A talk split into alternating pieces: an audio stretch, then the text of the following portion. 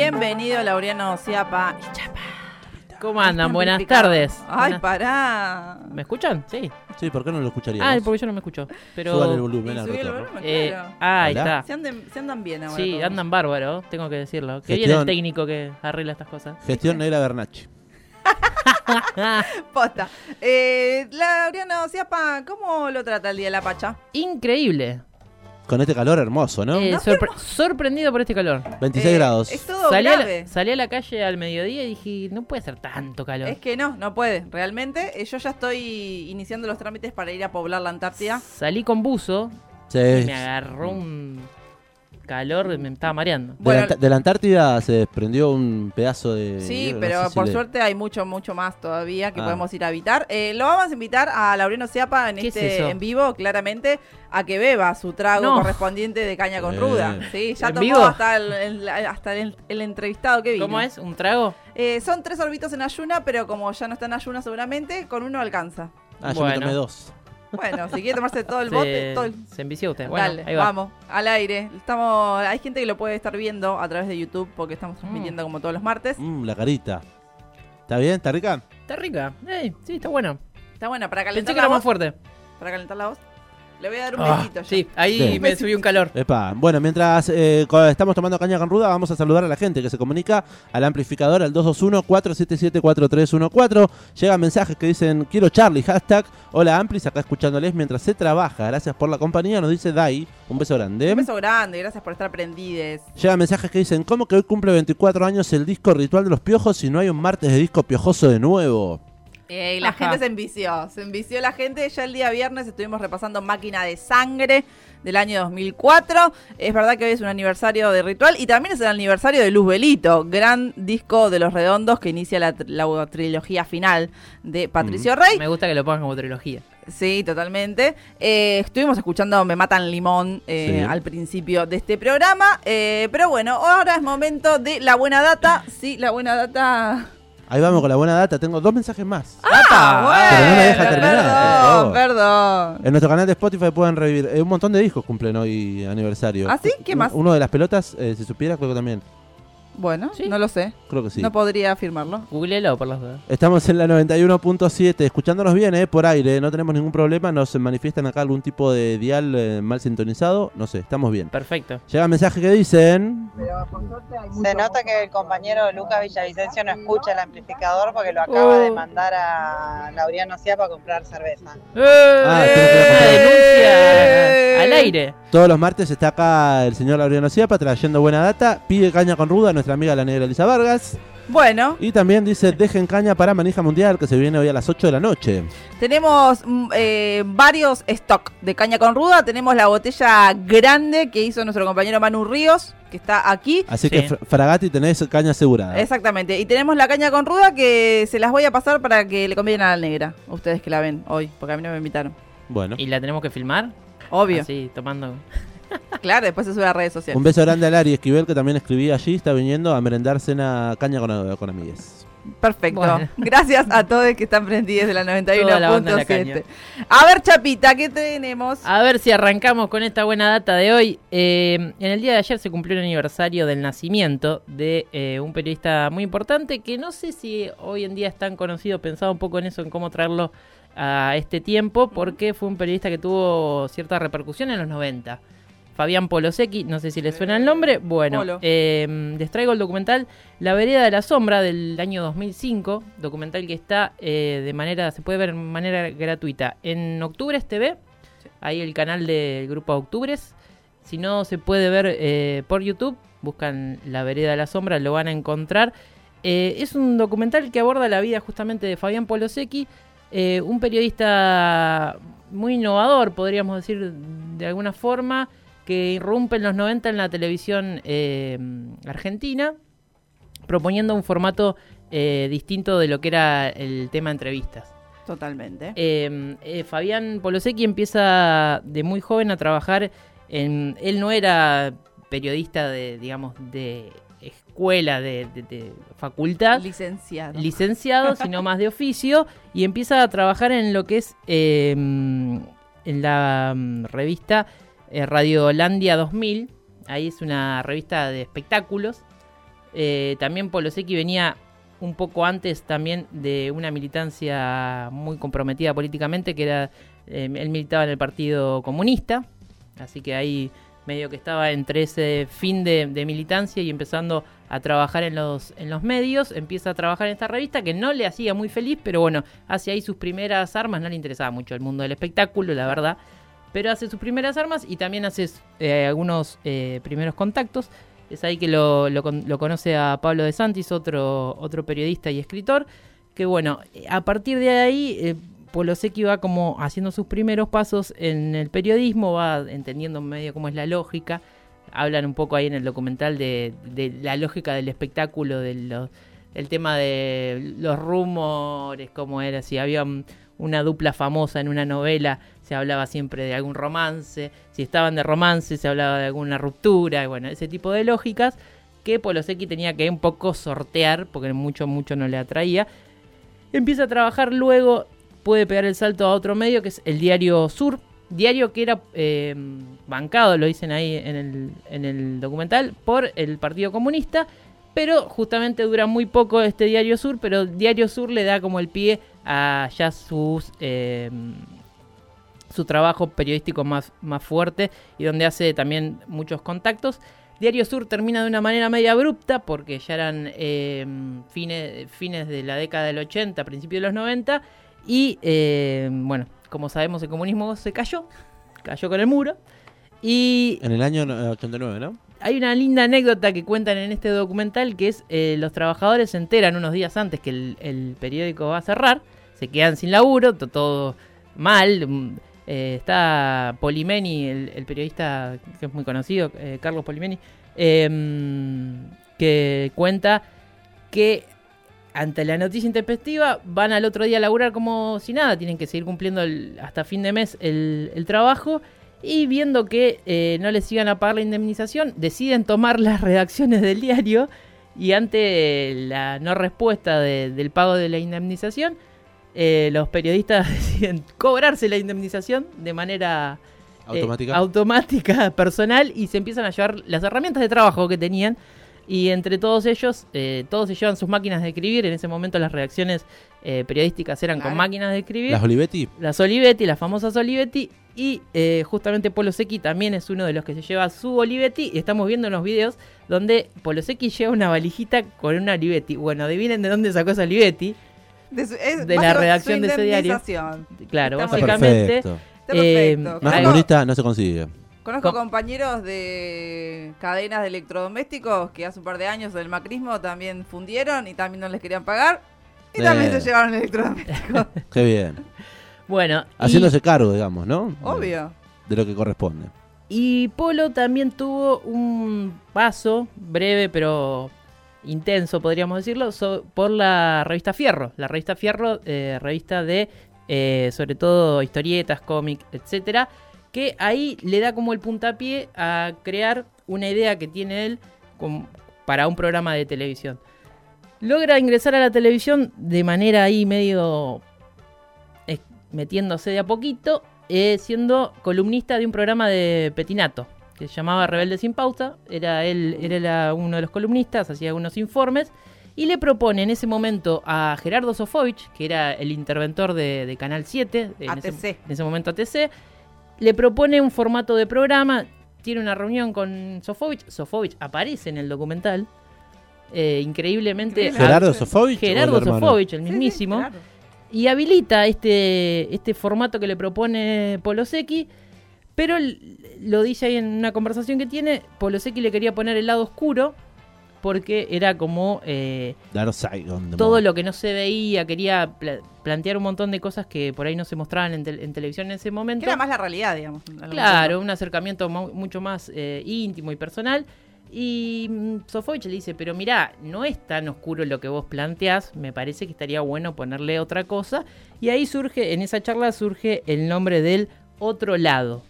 Algo similar, pero no, porque Sofovich le plantea que en lo que él mostraba también había luz, así que no le parecía que el lado oscuro... Aparte yo supongo que debe haber sido una cuestión televisiva también de que Claro, no te podés llamar el lado oscuro, no es, es poco marketinero. digamos. Y yo creo que por ahí venía la cosa. Se llamó El Otro Lado, entonces. Se llamó El Otro Lado programa televisivo con el que Fabián Polosecchi logra tener una repercusión mediática bastante notable. Y eh, vamos a ver un poquito del, material de, este programa que eh, tuvo mucha repercusión. Ahora vamos a hablar un poquito de- del programa, pero vamos a ver para que tengamos una idea y escuchar eh, de qué se trataba un poco este formato que propone Fabián Polosecchi, que era innovador en los 90. Aquel día tenía el mejor de los motivos para ir a la editorial. El jefe había prometido pagarme y no solo cumplió. Además me encargó una nueva historieta, lo que me daba trabajo para una semana entera. La idea me la dieron esos tipos que pasan a toda velocidad, fundando el culto al escape libre. Todo empezó con mucha más calma, cuando me acordé de un tipo al que siempre veía limpiando su coche casi con ternura. Le sacaba brillo durante horas. Lo trataba como si fuera más que una parte de su cuerpo. Todavía más que una mujer. Esas horas que vos te pasás acá limpiando el auto son importantes para vos, digamos.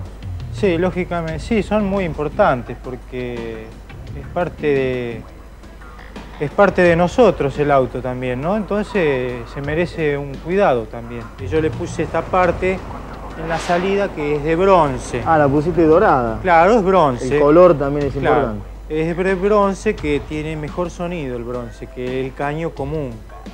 Le da una mejor, un mejor sonido a la salida de los gases. Los bronces, Claro. como si Por fuera metal, un, bro- un claro. saxofón. Exactamente, exactamente.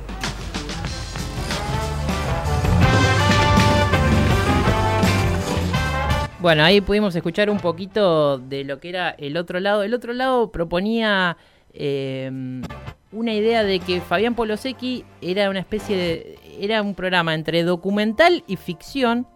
Andaba por esas dos líneas. Porque él se ponía en el rol de eh, un guionista de historietas que eh, tenía que averiguar eh, sobre ciertos oficios o sobre ciertas temáticas, entonces iba a entrevistar a, a los personajes, quería hablar sobre autos, y ahí está hablando con un fanático de autos y le cuenta que... Pero lo que, la, la gracia, el- corazón de, de este programa era la lo que hacía Polosecchi al entrevistarlos a, a estos personajes que por ahí parecían marginales o parecían gente del ámbito común, no tenían nada demasiado llamativo Nada para- del espectáculo, nada de eso. Exactamente, pero tenía una forma de entrevistarlos que hacía que sus historias fueran interesantes. Mm. Además, lo que destacan muchos es que eh, muchas veces Polosecchi tiraba una pregunta, un disparador, y el personaje hablaba y él se quedaba en silencio. Polosecchi se quedaba en silencio y dejaba que simplemente el personaje hablara, y por ahí se empezaba a contar historias y anécdotas que eran muy divertidas o muy llamativas o interesantes, que lo que destacan todos es que justamente si lo entrevistaba a otra persona, no lo iba a poder hacer igual. Entonces tenía un mérito Polosecchi en ese sentido en que el, corazón del programa, más allá de que estaba rodeado como una especie de ficción, donde, donde él hacía una especie de personaje, de, guionista, que, que iba investigando, iba averiguando cosas, también pensado en un formato de policial, donde Claro. él era, tenía un rol de investigador, de, de policía, de cierto policial negro también, porque él te- te tenía una vestimenta particular, tenía una campera de cuero que no era, era como un personaje que él construía. Bueno, eh, hacía que, que se pudiera meter en ciertos mundos también eh, que llevaban a, a poder eh, entrevistar a gente muy particular. Hay varias historias dentro de este documental, eso está buenísimo. Eh, se mandaban a filmar a cualquier lugar, y cuentan ahí los compañeros de Polosecchi. Eh, Polosecchi armó este, este programa con un grupo de amigos, con todos los que fue juntando en el camino entre la militancia, los, los otros medios, y eh, se daban algunas situaciones muy particulares. Filmaron una despedida de solteros, donde medio que se metieron ahí medio de contrabando, los quisieron sacar a, a las piñas. Oh. Terminó todo mal. Está todo filmado, hermoso en el documental, así que es una gran historia esa también. Eh, vamos a escuchar eh, otra partecita ahora de Polo, unos personajes que seguramente van a reconocer, pero bueno, lo, cuenta Polosecchi de una manera muy particular. Escúchenlos y véanlos a ver si descubren de quién se trata. Nos encontramos en La Paz, íbamos a cenar, salíamos y íbamos a dar un recital. Aparte, Polo siempre como andaba en, sur, en música, siempre sabía que se juntaba Manales, no sé dónde. Recuerdo haber ido a, a- Villa del Parque a ver a los piojos, a un recital que recién empezaban los piojos, que éramos 16 personas y que Polo decía, no, tenés que ver a estos pibes, tenés que ver a estos pibes. Y, Y él siempre estaba así y salir después 3 de la mañana a algún lado así, decir, bueno, vamos a comer después que habíamos cenado. No, el tipo era muy. mucho placer, digamos.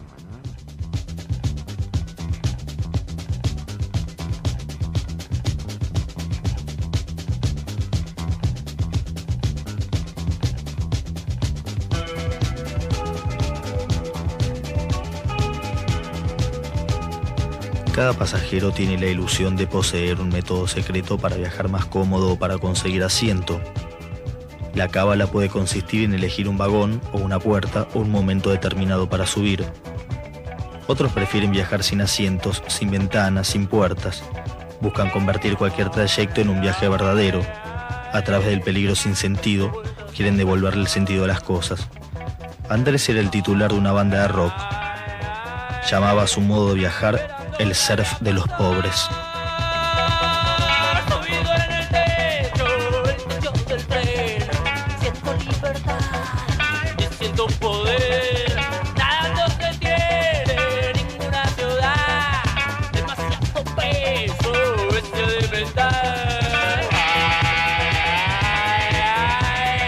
Suenan los piojos, ay, ay, ay, ahí dedicado a nuestra compañera. Y entra Lari.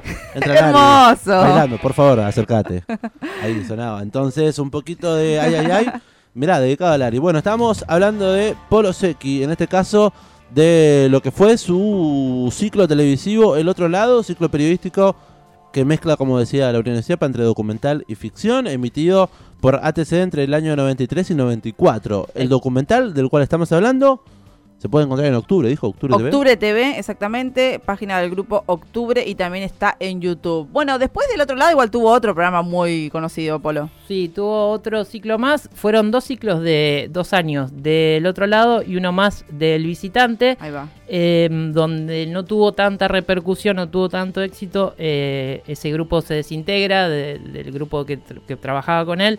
Polo medio que deriva en un retiro, se va a vivir a, a Tigre, eh, se exilia, se separa un poco de los amigos y de la familia. Todos dicen que, que empieza ahí como un proceso de, de- de- de descuidado personal. Depresión, De digamos. depresión, sí, y termina eh, de una manera no muy feliz. Trágica. Que es eh, el su suicidio, se suicida él en, en las vías del tren.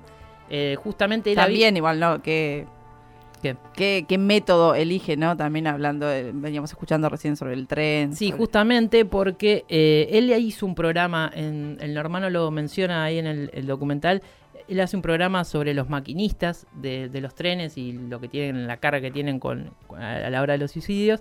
Eh, bueno, y comentan un montón de cosas.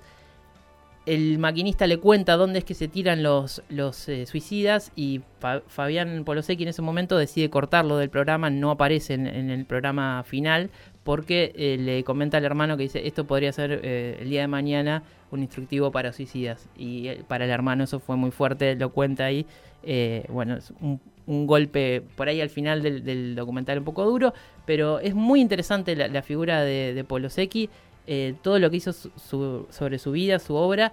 eh, destacan ahí que no estarían hablando de, de Polosecchi si no fuera por algo que hizo muy importante. El ciclo que él tuvo eh, tuvo la repercusión de ganar tres Martín Fierro, o sea que eh, tuvo en un momento, claro, un, un éxito bastante importante y trajo al mundo de la televisión de los 90, imaginemos donde reinaba Videomatch, Susana Jiménez, ese tipo de, de espectáculos. bueno, tuvo una, una visión, unos personajes eh, y una idea de, televisión distinta que era muy interesante. Eh, tenemos que mencionar dos cosas antes de terminar la columna, que es eh, si quieren encontrar los programas de Polo Secchi, los van a poder encontrar en YouTube, en Núcleo Audiovisual Buenos Aires. Eh, ese es un canal de YouTube, ahí buscan y van a encontrar el otro lado. Y tengo que mencionar, si hablamos de suicidios, la línea 135 para atención a los suicidas, por una cuestión también legal.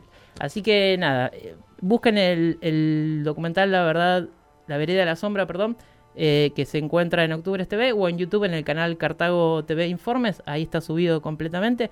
Yo recomiendo que lo vean en Octubre TV por una cuestión de calidad. Es un documental un poquito viejo, así que lo van a poder ver mejor ahí. La vereda de la sombra del año 2005 dura una hora 33 minutos, dirigido por Gustavo Alonso. Ha sido la recomendación de nuestro amigo Laureano Ciapa, el Chapa. Gracias, que tengas buena semana y hasta Gracias, el próximo martes. Hasta el próximo martes con otra recomendación. Otra buena data.